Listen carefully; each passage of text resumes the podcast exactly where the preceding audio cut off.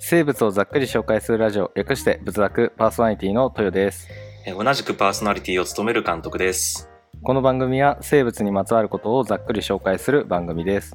本日もどうぞお付き合いください。はい。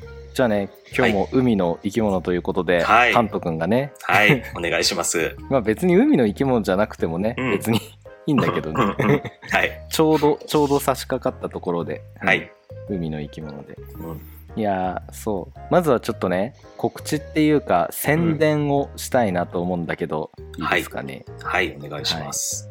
仏作はいろんなことでキリが良くなりで、結構再生数もいったということではい、ありがとうございまはす。いありがとうございます。ということでこちらあの視聴者プレゼントをお、やってみようっていうことをやってて、うん。ついに。ついに。来ました。ね。なんかラジオっぽい、はい。えイベントが。そうです。ということで、仏作初めての公式グッズ、ね、ミトコンドリアトートバッグを作りました。ミトコンドリリア。ア。はい。ラジオ第1回か2回でやった生物ですよね。第1回だね。一回ですね記念すべき。ははいい。まあ、細胞小器官の一つとはなってるんだけどね、今ね。うん。うん。カント君とまさにやったね。はい。はいそうですね。懐かしいね。で、今ちゃんと届くのかどうかっていうのをうん。ステッカーとそのバッグちょっとだけ余分に頼んでいてそれをね、はいちょっとあのみんなに送ろうって思って今もあの日の生物部のみんなにね、うんまあ、ということでとりあえずそのバッグとステッカーがちゃんと届くのかっていうね差出人不明で届くはずなんだけどうん。ちゃんと届くのかどうかっていう最終チェックをね今、はい白と監督に向けてやってるんですよね。うんはい。楽しみです、届くのが。はいはい。来週のステッカーは火曜日、バッグは金曜日あたりに届くかね、ううんん。あ、別々に届くんですね。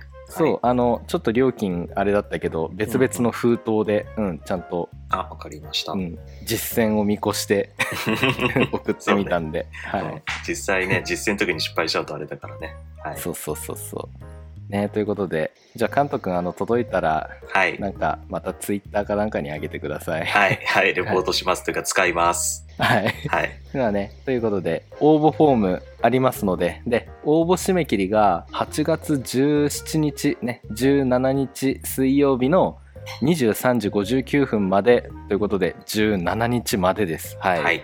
お願いします。はい。どしどしどし応募してもらえたらと思いますはい。抽選でねちょっとバッグの方は10名となってしまって、まあちょっとコストの関係でねうん、ステッカーはでも100枚ね発注したんで多分大丈夫、うん。てか余裕で大丈夫だと思う。いいですね。いやー、ミトコンドリアのバッグなんて使ってる人なかなかいないんじゃないですか。注目の的になりますよ、街なんかで。本当に。ねちょっと自分でも欲しいなってねすごいニッチなものだよねデザインがね。うん。ミトコンドリアって。ニッチというかマニアックというか、マニアックそうマニアック、相当マニアックだと思う。ね需要が一体どこにあるんだろうって思ってさ。それは仏部員のね、リスナーの方々でしょ。需要があねあの送るの躊躇しなくてねいいので。はい。送ってください。はい。お待ちしてます。ね、はい。2人とか1人ゼロとかだったらさすがにちょっとうって。そうだね。精神にうってきちゃうからさ。そう。そうですね。はい。はい。まあということでね。はい宣伝でした。はい。お待ちしてます。お待ちしてます、はい。では本編のお便りいきますね。はい。青森県のラッコンさんからいただきました。ありがとうございます。す。座席番号は BZ2202 の23番です。はい。もうラッコンさんといえばもう仏作の超、うん。あれですからね。あのなんて言うんだ？よく来てもよく来てもらえあ常連さんだからね。はい。うん。ね本当にありがとうございます、ね、ありがとうございます。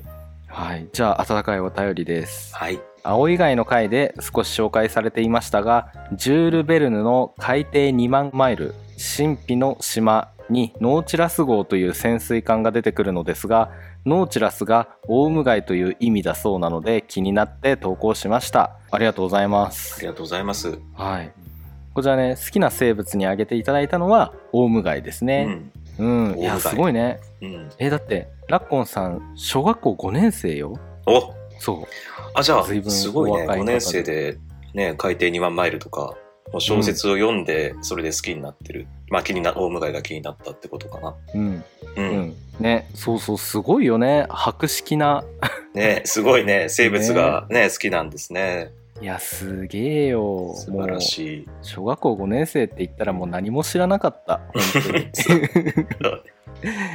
や、すごい。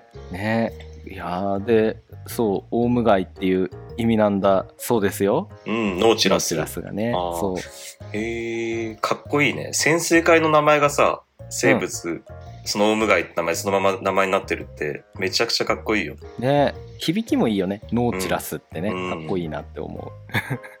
そう、青以外もね、英語でペーパーノーチラスとかっていう風にも言ったので、あねうん、そうそうそう。いや、その辺からね、来てると思うんだよね。いや、すごいよ、ラッコンさん。ね。なんか、勉強できる、できないじゃなくて、こういうところにいろいろこう、何、ね、興味を持つっていうのがね、あ、そうそう、興味を持って。ね素敵ですよね。うん、すごい。もう、いやー、素晴らしい。オウムガイって、もうオウム渋い、いいな。ロマンがあるよねねオウムガイが好きってね。ねということで、ありがとうございました。ありがとうございます。はい。で、実は2通目もいきますね。はい。はい。えっ、と、これね、ラッコンさんとは別に同じ生物ね、同じオウムガイでね、お便りを送ってくださった方がいたんですよ。うん。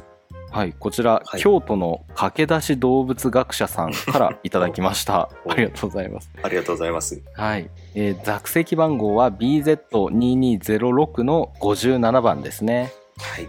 はい。では、温かいお便りです。はい。今までラジオ等にお便りを出したことがなく今回が初めてですいつも楽しく拝聴させていただいております私自身大学で生物学を学んでいるので知っている話を聞いてうんうんってなったりあまり馴染みのない生物の紹介を聞けたり有名な生物でも関連した話を聞けたりしてとても楽しいです。私の好きな生物はオウムガイです。見た目が可愛いですよね。見た目が可愛いだけじゃなく目が進化上興味深いとか美味しいとか面白い特徴がいろいろあるみたいです。青以外の回でちらっと出てきましたがぜひ紹介していただきたいです。っていう風にね来たんですねはい。ありがとうございます。ありがとうございますねいやこの動物学者さんの方にこんな 話をっていうかこんな番組をお送りするのはとてもこう そうですね。なんなんて言うんだろうね、うん、ちょっと拙いところがすごいあるかもしれないけど、ねそうそうそうそう。でも境遇としてはね今、ね、うん生物を生物学学んでらっしゃるってことで、ね、僕らとこう近いところが、ねあるのかもしれないね。うん、将来的には動物学者を目指してるのか、駆け出しってことはそういうことなんですかね。駆け出しってことはもうなってるってことなんですかね。そうか。あ、なるほど。うん。ねえ。いやすごい。ちょっとねまあ まあねあの何かのやりながらのね本当もう本当に暇だなっていう時にね、聞いてもらえたらとそうそうですね。思うんであのね、学術的なとこを求められすぎるともう恥ずかしくなっちゃうからね。そうだね、うんもう太刀打ちざっくりですから。立ち行かなくなっちゃうから、はいそうですね。ざっくりだからね、うんなんか、オウムガイ、まあ見た目可愛いのは確かにね、そう思うんだけど、味、うんうん味が美味しいんだ。味が美味しいっていう特徴があるって今、ね、レターにあったけども。そうなん食べれるんだね、オウムガイって。そう食べれるみまあ見た目イカっよ、ぽいっちゃイカっぽいけどね。うん、イカタコ。まあこれも、ねはい。本編の方でちょっとほんのちょびっとだけ話するんでね。お願いしはい。ぜひ。じゃあちょっとつなないですけれども 聞いていただけるとね、はい。あでもすごいね。あの今までラジオにお便り出したことがなく今回初めてっていうのでね。うん。ね、嬉しいですね。うん、うん。まあちょっと本当にインディーズのポッドキャスト番組でね、そうですね。は い間違いない。はい。いや、ありがたいことです、本当に。ありがたいです、はいもうこういうね皆様のお便りがねうん支えになってますもんね、はい。本当に。これがこう支えてくれてありがとうの気持ちがもうバッグとステッカープレゼントに至ったわけですよ。ねはい。うんそうまああとは今後ショップとかもね開けたらいいなって思っていて、ああ、いいですね。そうそうそうそうねショップにして会社を建ててね 城を作って、うん、地球をねすあの生物まみれにしようというね野そんな望があるので膨大な夢があったの、仏作って。いやいやあのい今適当に言っただけだけどざっくりすぎやる。いろいろ。まあねそう目標を持つのはいいことだからね。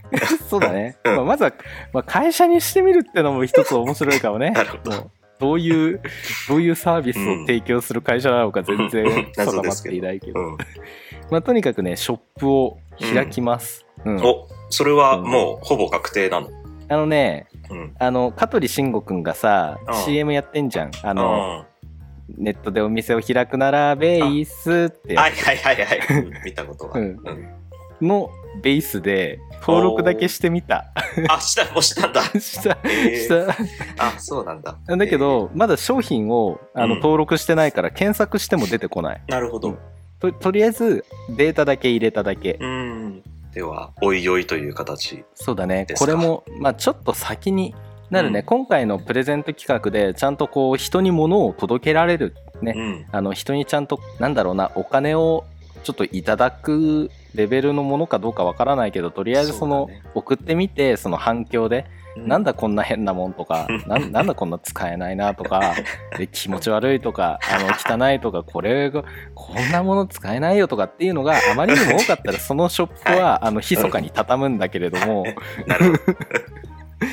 ね。うん。まあ、もし好評であれば、まあ、うん。しっかりね、あの、うん。お店につなげていけたらなっていう、はい。そういうところでも、ちょっとこのプレゼント企画は、うん。なんか、そういったところでの効果測定みたいなのができたらなっていうのも、実はちょっとだけ踏まえてて、うんなるほどうんそうそうそうまあそう。、私とシロもね、しっかり使いながら、ちゃんと使えるかレポートしていきますんで。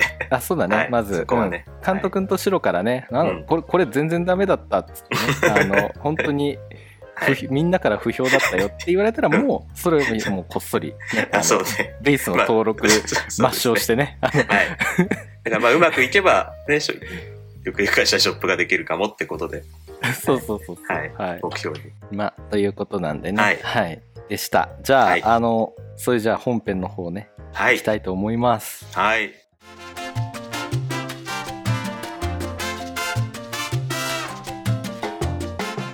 では、はいまあもうね、今まで散々言ってましたけど、今日は何を紹介してくれるんですか？はい。今日はラッコンさんと駆け出し動物学者さんからお便りでいただいた好きな生物、オウムガイについてざっくり紹介します。はい。はい。ちなみに、まあ、ラッコンさんといえば、うんもう常連さんでね、今までに、ツルマンネングサやオニナラタケ、ハマナス、スギナっていう風に、ちょっとね、うん植物とか菌とかね、渋いところのね、うん生物をね、そう送ってくれて、渋い。うんそう、すごい、めちゃくちゃ、あ、いいなって思って調べててもめちゃくちゃ面白くてね。う。うんん。だから、ね、動物系初めてだなって思ってさ、ね、びっくりしたところなんですよ。ね、うんありがとうございます。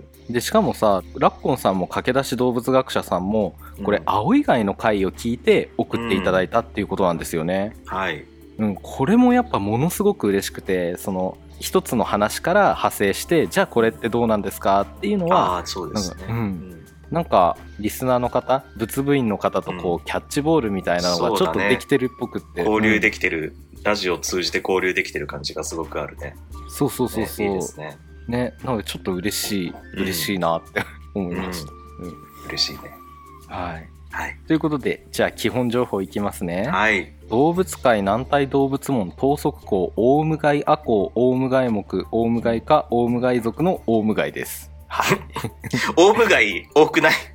まあまあね、そう、この等速校っていうところなんだけど、この中なんだけどさ、タコとかイカとかだよね、お。等速こう。そう。です。うん。うん、そうなのよ。で、このね、等速校っていう、この中には、えっ、とね、まあ分類のところなんだけども、絶滅したアンモナイト系のさ、アンモナイトアコウっていうのと、今回のオウムガイがいるオウムガイアコウ。あとは、よくみんなが知ってるだろう、そのイカタコ系の、なんか殻を退化させて消失したか、あとは体内に板状にあるような小系アコウ。この3つにね、分かれるんですよ。う。えー、でも、オウムガイアコウとかってもうそ、そういうああるんだね。オウムガイ目ってそのままついちゃってるんだ。そうなんですよ。えーうん。なので、ざっくり分けると3つに、この等速項っていうのは分けられるんだよね。うんでもタコとかイカって、オウムガイとガンマナイトの殻が退化したものだったんだね。てか、言われてみれば確かにイカってさ、なんかか解剖あったじゃない、大学の時に。あ、うんで、うんうん。頭の中にさ、うん骨っぽいの入って、あの、なんか、こう、細長い楕円形のやつ。あれってそのアンモナイトとかの名残だったりするのかな、じゃあ。これね進化的にはうん。あの別々に派生してるのよね分類がもう違うからじゃあ全く別物なんだ。貝殻の名残ってわけではないんだ、あれ。青以外の回でもやったけどイカタコ類はその殻を持ってたものを退化させてその原因が宇宙ウイルスなんじゃないのっていう説もあったりするんだけど まあとりりあえず退化させて、そっちの方に行ったなるほど。殻を持ち続けたアンモナイト系とオウムガイ系にこうんう分かれてたっていうような感じだねうんだからまあねそれぞれが違う生き物なんですよなるほど、なるほそうそど。ねなんか見た目は似てるけどね、やっぱり。うねそうそうそうそうはい。じゃあね学名なんだけれども、はい。これノーチラス・ポンピリウスですねうん。これノーチラスっていうのはもうラッコンさんからおっしゃっていただいた通りこれはオウムガイっていう意味なんだけれども、これねギリシャ語で水風とか船舶を意味するみたい。うーん、ギリシャ語なんだ。そうそうそうまあ、ギリシャ語多いか、学名だと。うん。でこれねオウムガイはこのガスの詰まった殻の内部の溶石を調節して浮き沈みをするっていう仕組みを持ってんだよね。まあ後でちゃんと詳しく言うけど、うんうん。ただこれ潜水艇と同じなんですよ。ああ、なるほど。それで仕、組みはね、うん。その仕組みから潜水艦の名前が付けられたのかな？おそうなんですね。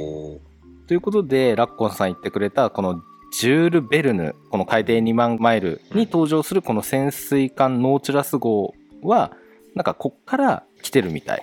へであとアメリカの原子力潜水艦など現実の多くの潜水艦にもこの名前が使われたらしい。ーノーチラスっていう名前が。そうそうそう。えー。だからこの潜水艦っていうその浮き沈みをするっていうのがまさにこのオウムガイの仕組みと一緒だねっていうことでそうオウムガイからこう来たんだよね。うん。っていうことでした、ね。生物がそんな、まあ、潜水艦の方が生物のその気候を真似たのかどっちがあるかわからないけど、同じ気候で、うん。ね、人間の技術がそれ使われてるというか、面白いね。そうだね。いやそうなのよ。でポンピリウス首相名のポンピリウスはギリシャ語のポンピロスの船について泳ぐ魚っていうのに由来してるみたい、ううん、これはオウムガイが船と同様に海流に乗って移動することにちなむらしいんだよね。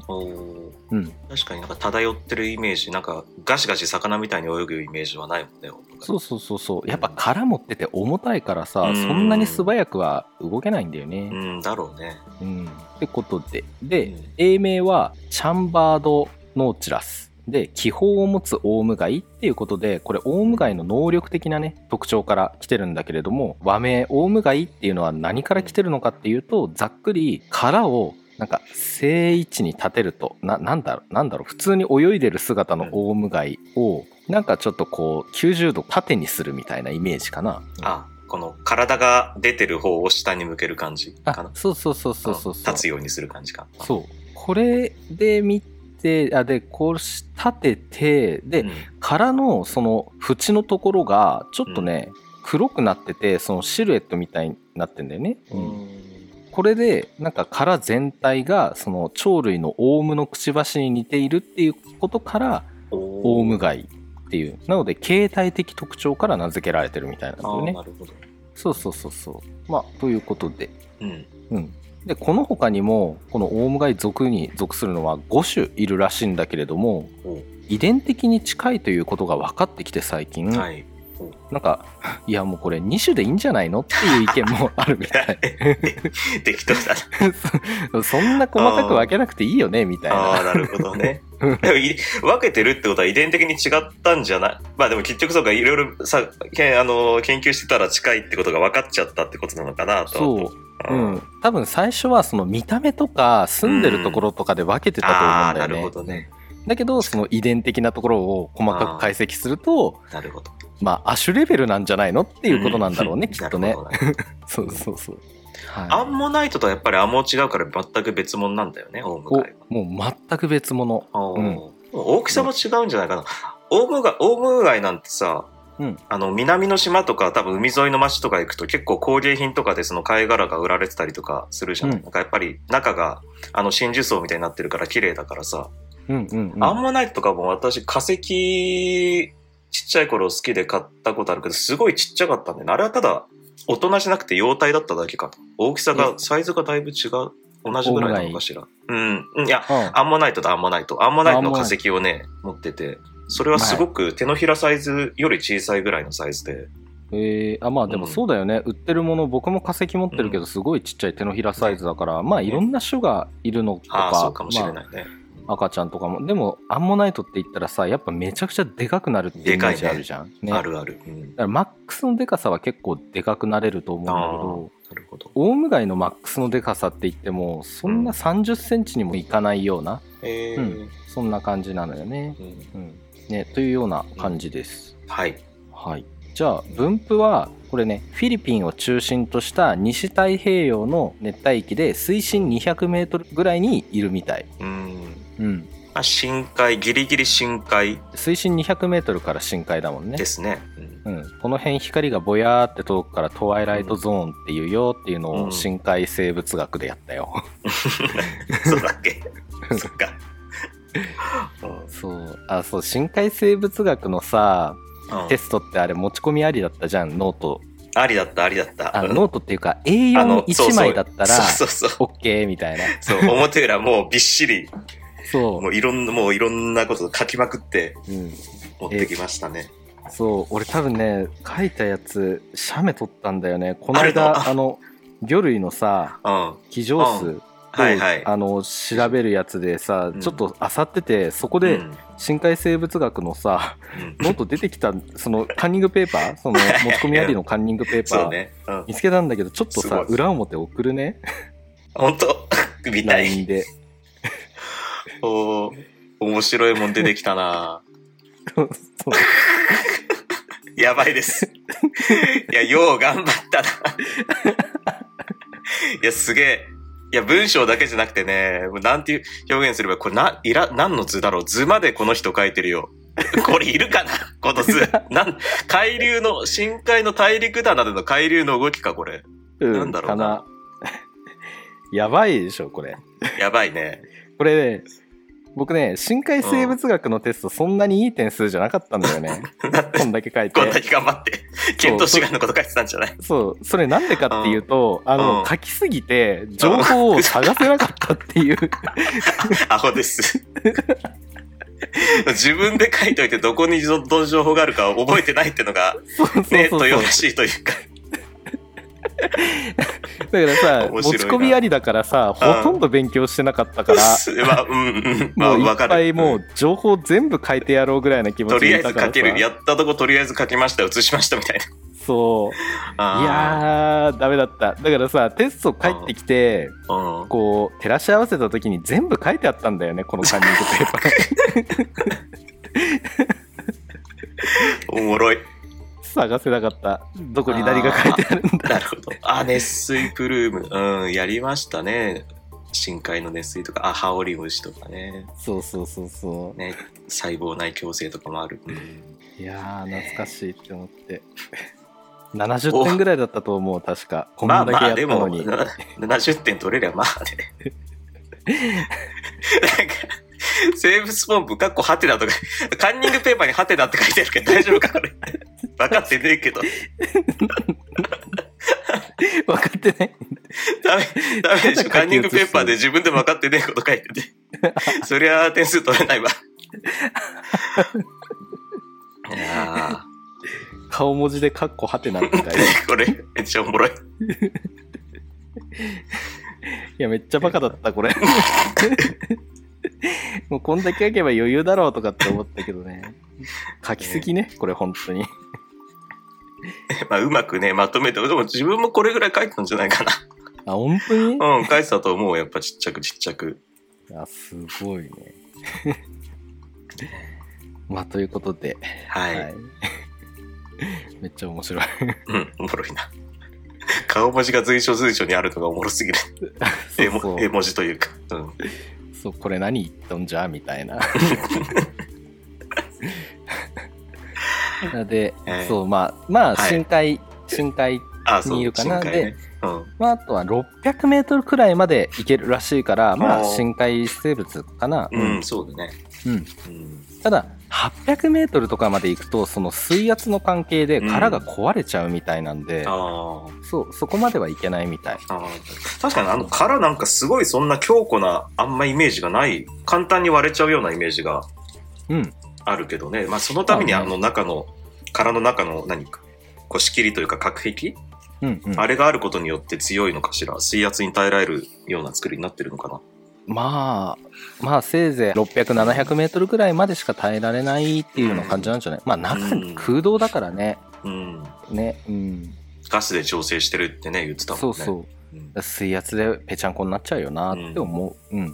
まあ、ということですね。はい。で、携帯ね。携帯は、これやっぱ殻を持つイカタコって感じだよね。うん。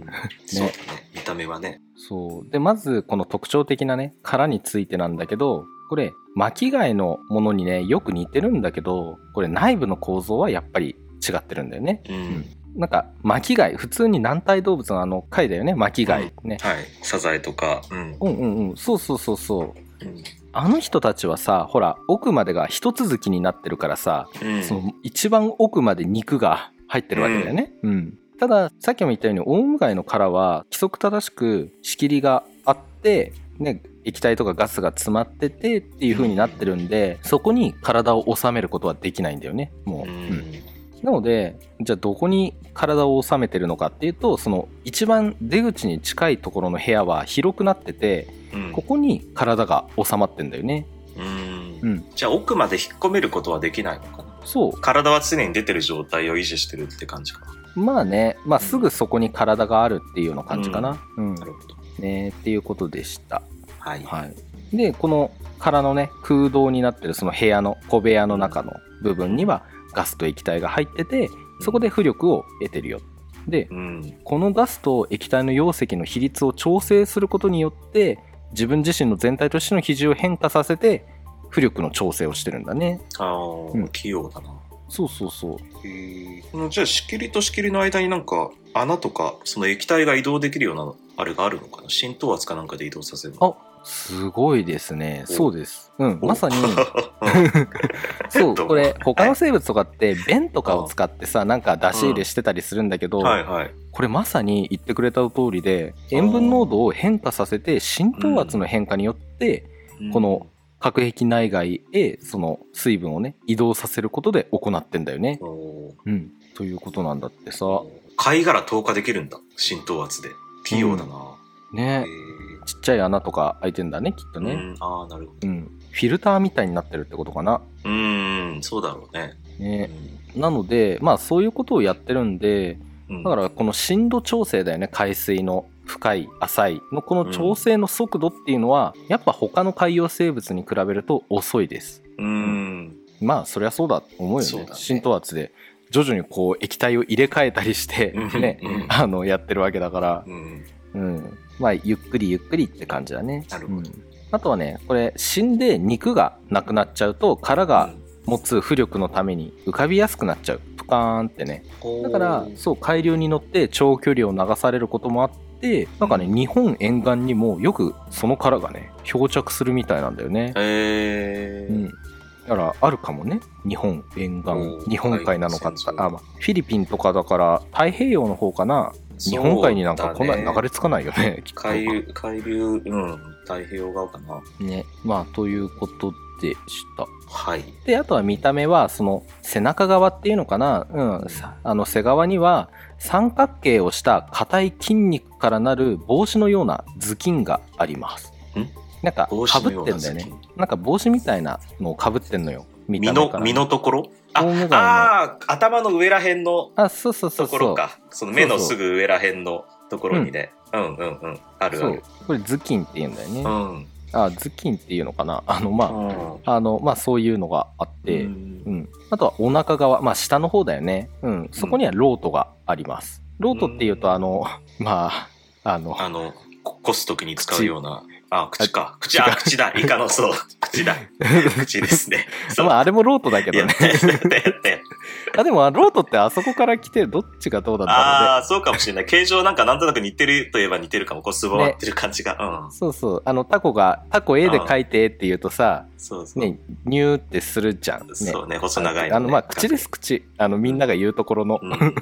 うん。あれは別にタコの口ではないんだけどね、ううんん。そう タコの口はねあの足の真下にねあのですね。ちょっとグログロテスクなエイリアンっぽいのがあるな。うん まあイカもエイリアンねあのの元ネタみたいな。くちばしがね、うんあってね、うんそうそうそう。だからあれはロートっていうものなんだけど噛まれると痛いもんね、イカとかだとね。あそうなんだ噛まれ噛まれたらたことはないと思うけど血出るだろうねだって。出 るでしょうね、くちばしあるし。うん。あれすごいよね。普通に本当に鳥のくちばしみたいになってるからね。まあ、貝とかやっぱタコなんてバリバリイカもそうか。食べるからやっぱあのくちばしで貝殻とか噛み砕いて食べるんだろうね。ね。あそうなんだって。あなのでそうまあそのロートっていうところから吹き出される水、ね水流が推進力になってる。泳ぐうね、ん。うんでロートの向きで前進したり後退したりするみたいだよ。えで軟体の構造は原始的でエラが2対あるのでオウムガイ類全体が視細類って呼ばれてたこともあるらしい。視細類。4つのエラって書いて視細類。そうです、うん。で触手は小径亜光のねイカタコ類のように伸縮する感じじゃなくってなんかね筋肉質の鞘になんかこう収まってるみたい。で筋肉質の鞘があってそこからこうビョンって出てるって感じだよね。ああ、押し出すような感じなのかな、最かな。うん、そこからニョローンって出てるって感じだね、うん、そのね触手の数はオスがだいたい60本メスがだいたい90本ぐらいだよって言ってるサイトを見つけました、ああ、ってことはメスの方が形状的にもやっぱ大きいのかな。かな。触手が多い。うん。ね、で口をこの取り巻いて二重感情に配列してる。だから口があってそこにこう二重な感じで取り巻いてるって感じだね。輪っか状に。口の周りに円が二重にあると。そうそうそうそうそうそう。いや、ていうか、60本、90本ってめちゃくちゃ多くない？今、イカタコに比べるとさ、そんなあったっけ？足、オウムガイって。うんね。なんかあるらしいよ。やっぱ体が貝とかでいっぱいあるから、こうす、まあでもそっか、推進力は口から出すから、それプラスこう、重い分、足がいっぱいないと方向転換なんかできないのかしら？動きが制御できないのかな？まあでも泳ぐ時にこの足は使ってないと思うんだよね。使えないと思う捕食用か。これあそう。この足うんそう。こんなひょろひょろのねなんか ビヨうん。ンピヨンピヨンの足うん。何に使ってるの？って思うと、うん。はい。これですね。まあ吸盤なんかもちろんないのよね。うん。これね筋肉質の感情筋の間にこれね粘液を分泌する細胞があってうん。これで海底のなんか他のものに粘着してたりするんだって。おー。うんうん。粘着、その、捕まえるっていう目的よりかは、こう、自分が、こう、固定するために使うみたいあいや捕まえるのもあるんじゃないかな。な。あうん、あとはそう餌を探す時にこうペタペタペタペタなんか粘着させてなんかこう把握するためになんか使ってるらしい、うんうんうんえあとはそう触手で言うとその目の周囲にもちょっとねこう警戒に当たるための触手があるらしいんだよねうんらしいよまああ目の近くにもねほら目の近くっていうかまあそこから伸びてるじゃんその辺、から触。手が伸びてるもうその辺からもう触手オウムガイ、そう、全部伸びてる。顔ら辺の身のところから全部伸びてるイメージある。そうそうそうそうそう。そうで駆け出し動物学者さんもねおっしゃっていたんだけれどもこれね目が特徴的なんだよね。うん。うん。これなんかちょっと不思議な感じでさ平らに平らっぽくなったまあちょっとこうキノコの傘っぽくなった、うん。あ、の円盤状の うん。なんかねそのものの中央に小さな穴が開いてるって感じの目を持ってるんだよね。あ、穴が開いてる。そう。えー、穴が開いてて、まあ、この目は結構ね硬いと思うんだよね。なんか普通に僕たちみたいにそのななんか眼球があって、丸い眼球があってってわけじゃなくて。そうそう。なんかそういった臓器がむき出しになってるみたいな感じじゃない？目眼球って。そうね。うん。ね、でもこれ違くてこれねピンホールカメラ方式っていう風に言われててうん。このピンホールカメラ型の目といえばオウムガイって印象があるね、うんうーん。そうこれ高校生物にもねいろんな生物の目の種類みたいなので、ピンホールカメラ型の目っていうので、オウムガイがね、上がってるんで、えやっぱオウムガイがメインかな。そう。これ小さい穴から光が入って、その小さい光がこう像を結んで、なんか見えるんだよ、みたいな感じ。うん。あなので、そんなにね、カメラガン、僕たちのそのレンズがあってとかっていうもあ。のよりはうん劣っちゃう。うん。うん、なんかし視界は、視力はあんまり強くなさそうな、像だけ映してるのかな？なんうん。そうなんですよ。だからめっちゃ単純。もう穴の中あったら、うんもう普通に網膜あって、視神経がもう、視神経が網膜を取り巻いてる感じ。ブワーって。え すごい。うん。いや、視神経はすごい量になってるね。うーん。って感じかな。なんかイカとかタコだけなんか見えてる色とかもなんか全然違う。なんかすごい種類が多いとか、イカタコじゃないか。なんかそんだけ視神経があるとなんか見えてる色合いとかも全然違うんじゃないかな。どう忘れてしまったな。まあね、こういうのを肺上眼とかって言ったりもするんだよね。肺上眼。うん。杯状ってことだ。うんまあね、この目の進化に関してもめちゃくちゃ面白いところがあるけど、うん。うん、ちょっと本で読んだことはあるけど、ざっくり説明できるほど理解していないので、いつかになります。はい。うんあ、タコとかはレンズがあるんだな。そう、レンズガンなんだよね。う。うんん、目の起源を探るとうん難しくて、その目ってどうやって発達して進化してできたのかっていうのはうん難しくて、目って、目の進化って不思議じゃない？だって使えてなきゃおかしい、使えてなきゃいらないじゃんね。今までうんうんうん。その光を感知するセンサーその植物が使ってた光を感知するセンサーがなんだかこうクラゲに遺伝的にねこう水平電波が起きてロドプシン遺伝子がこうん。う目を作るロドプシン遺伝子がはい。こう動物の方に移ったっていう説がねあったりするみたいなのよね。うん、何してもまあ光を感知するっていうのはできるようになったけどそこから物を見るっていうことができるっていうのはどうやって進化したのっていう、う、うん。ん。像を結ばなきゃいけないよねっていう。うんうんうん。でもその像を結ぶのにはその長い時間が必要でその目の進化の過程には像を結んでないけど像を結ぶ準備ができてる目っていうのがそういう中間的な立ち位置がまあ進化的には普通の流れであるけどそんな目でそんな目ってでも機能しないからさあ どうやってそこから像を結ぶ目に進化したんだろうみたいなことを書いてあるね本があったけど読んだけど忘れちゃった。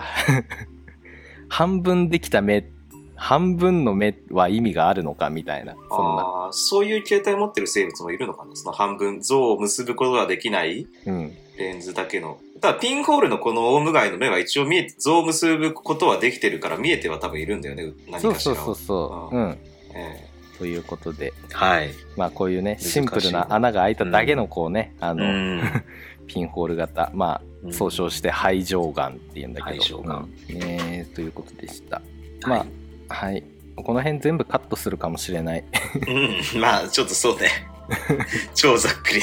超ざっくりになっちゃったから。まあいいや。はい。はい。まあ、こういうのが肺上眼でしたよっていう。ことはい。うん。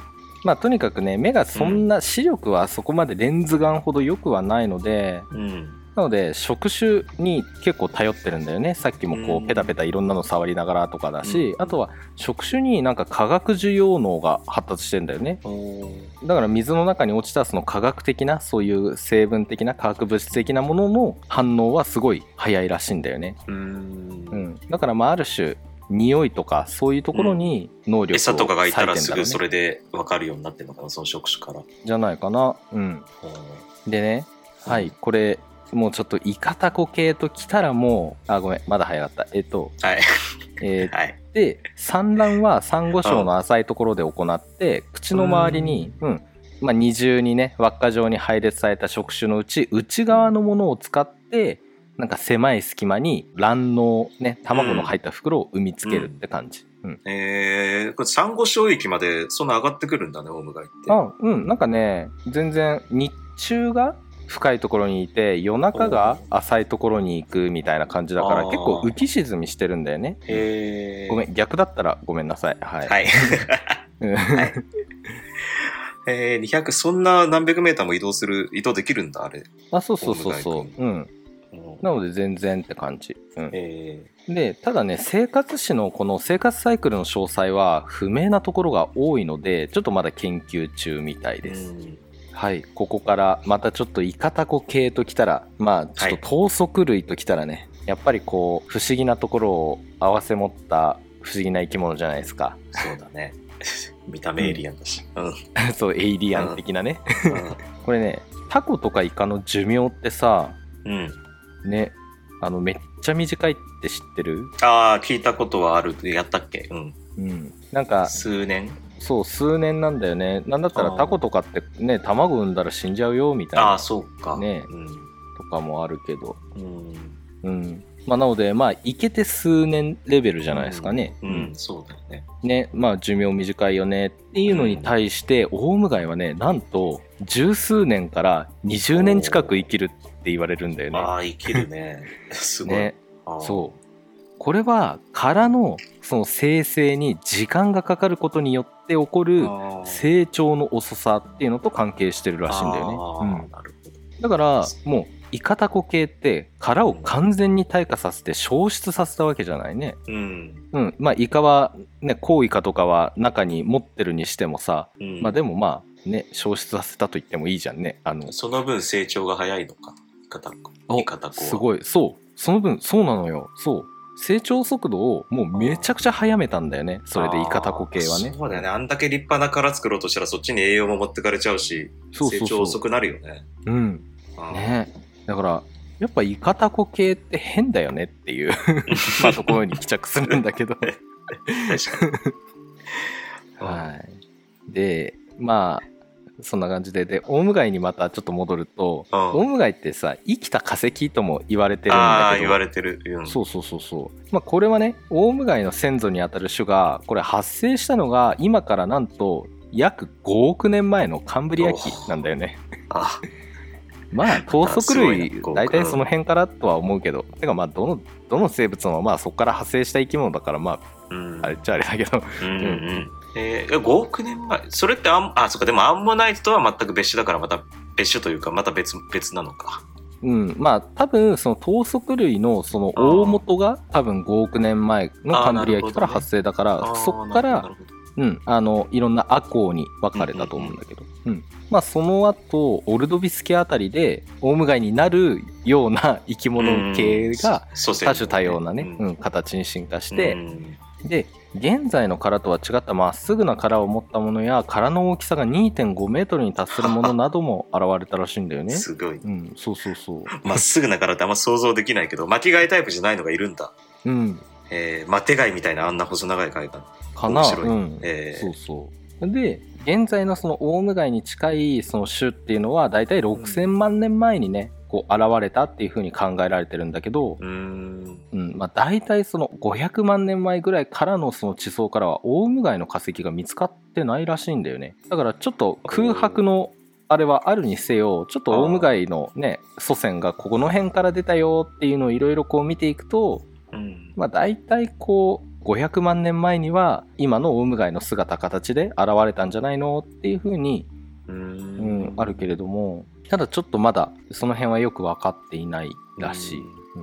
まあでも大体おそらく500万年前ぐらいからずっと形状が変わらず、今のオウムガイの姿のままでいるから、生きた化石っていうような。うん、まあね、まあ、500万年前からもう完全にこのオウムガイで、6000万年前ぐらいに、まあちょっと、オウムガイ似たような形状。うんそううん。近いかなみたいなのが出てきたから、うん。なるほどまあ、とにかくすごい昔からいるっていうことで生きた化石なんだね。なるほど。うん。なので頭足類のスタンダードって殻を持ってるってことなのかなって思うんだよね。あー、そう。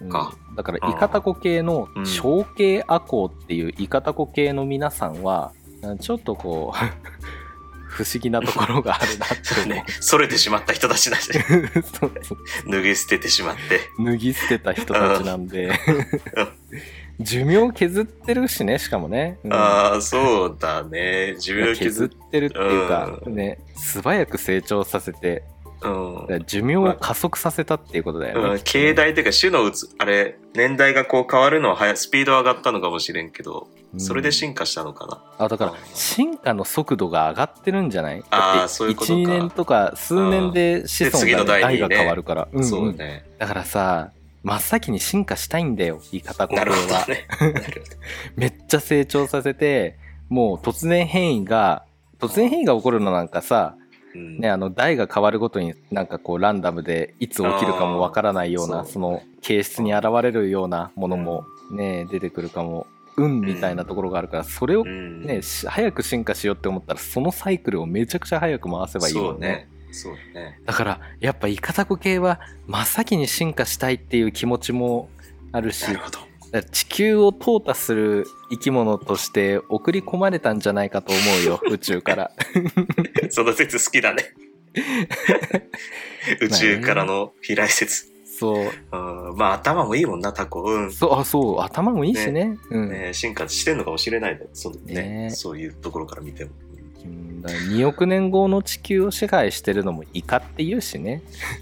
本当？そんな説があるんですか？あちょっと仏作の第20何話だあ、っけ？見ます。あの、はい。み見てください。聞いてください、はい、あの聞いてください。メガスクイドっていうのをやってるんで。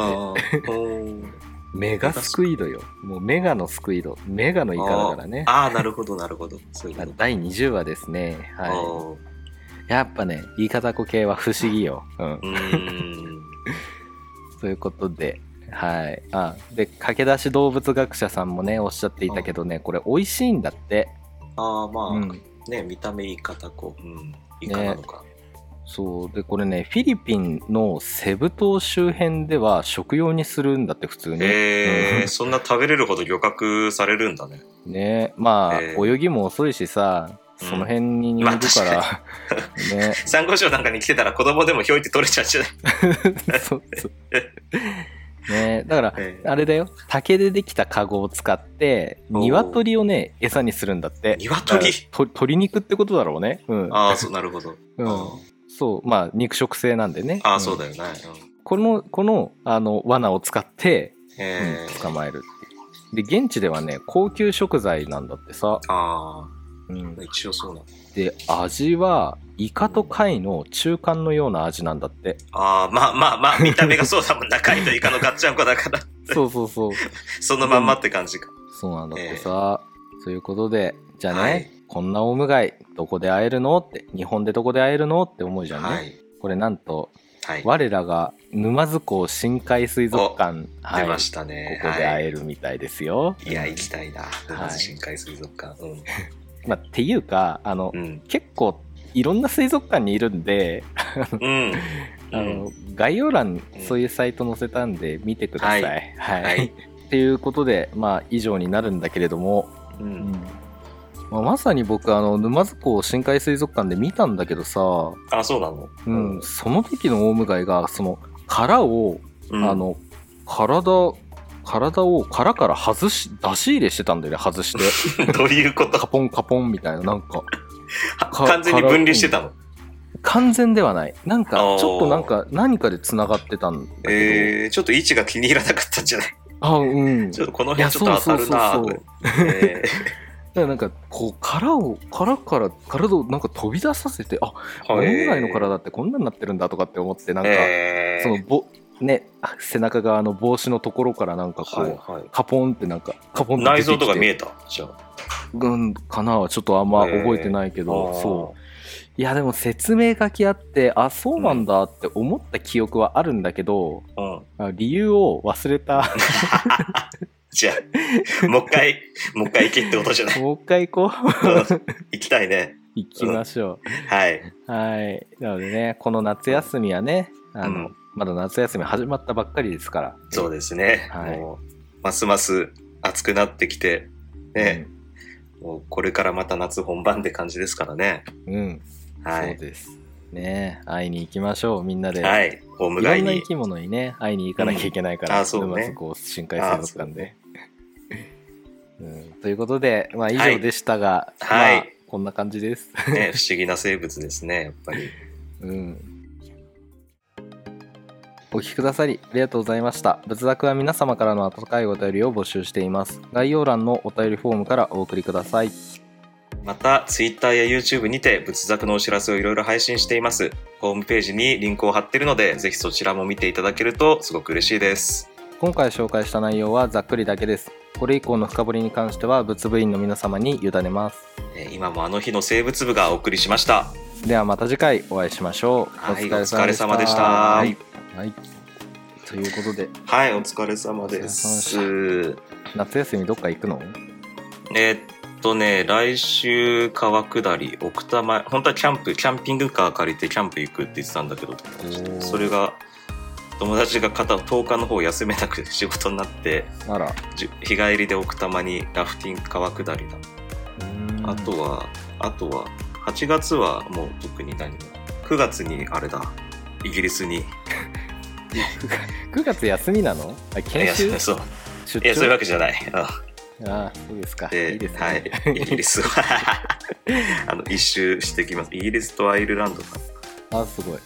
な。うんまたいろんな、まあ、あんま生物見れんのかな、あっちは。どうなんだろう。まあ、いろいろ見ていきたいとは思うけど。うーん。あいや、すごい。またあの、あ、ね、レポートお願いします。はい。アラスカもちょっと来週荷物移動して落ち着いたらあの作りますっていうかどういうふうに作ればいいんだろうなまあ動物その動物いろんな動物をメインになんか。いや、もう体験記みたいな感じでいい。と思う。大研究それでいいの？うんうん、全然全然。ざっくり、うん、こんな場所でした、みたいな。ああまあでもやっぱ一番面白かったのはあのデナリー国立公園ってとこがすあったんだけどもうそこがサファリみたいな感じになっててそこがいろんな生物、もうクマも見れたしう。ん野生のさ、うん。あそこいろんなのが見れたから野そこそこをスポット当てて言いたいかな言うとした。らあいい、っうんていう感じでした。はいいやありがとうございますいつもいつもいや、いいえ。お忙しいところを作り、うん、僕も、はい、来週生活をついたら作ります。はい。はい、じゃあ、アラスカとイギリス体験記を。はい、やります。え別にもう1回で収まる量でいいんでしょうん。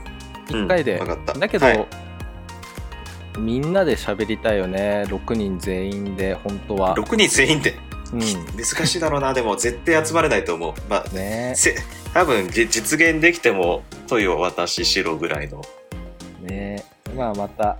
うん。はいはいあじゃあ次の回はウミウシになります。ウミウシ、あ面白いとこ来たな。ウミウシ、青ウミウシとかは飼育もしたことあるんだけど、めちゃくちゃ難しかった、あれは。あそれぜひ聞きたいね。あうん。あ、いいね。で、まあ、主にあの餌なんですけどね。あ、いや食わないい。んだよな、餌。餌何食べんのあれ？あれね、やっぱもうライブロックってわかる？あの、え？もういろんな藻類とかバクテリアがついてる岩とかはいの付着してるその表面上のバクテリアとかを食べるのよ。だから水槽内でそれをね、海の環境を再現するのがめちゃくちゃ難しくて、だいたい餌が足りなくて、だんだん小さくなっていつの間にか消滅するっていうパターンがみんな、飼育してる人はみんなそんな報告が出てくる。で、自分もそうだったね。あじゃあぜひその話うんを。。ちょっとね、んかわいそうな話になっちゃうので、だんだん小さくなって、いつの間にかいなくなってました。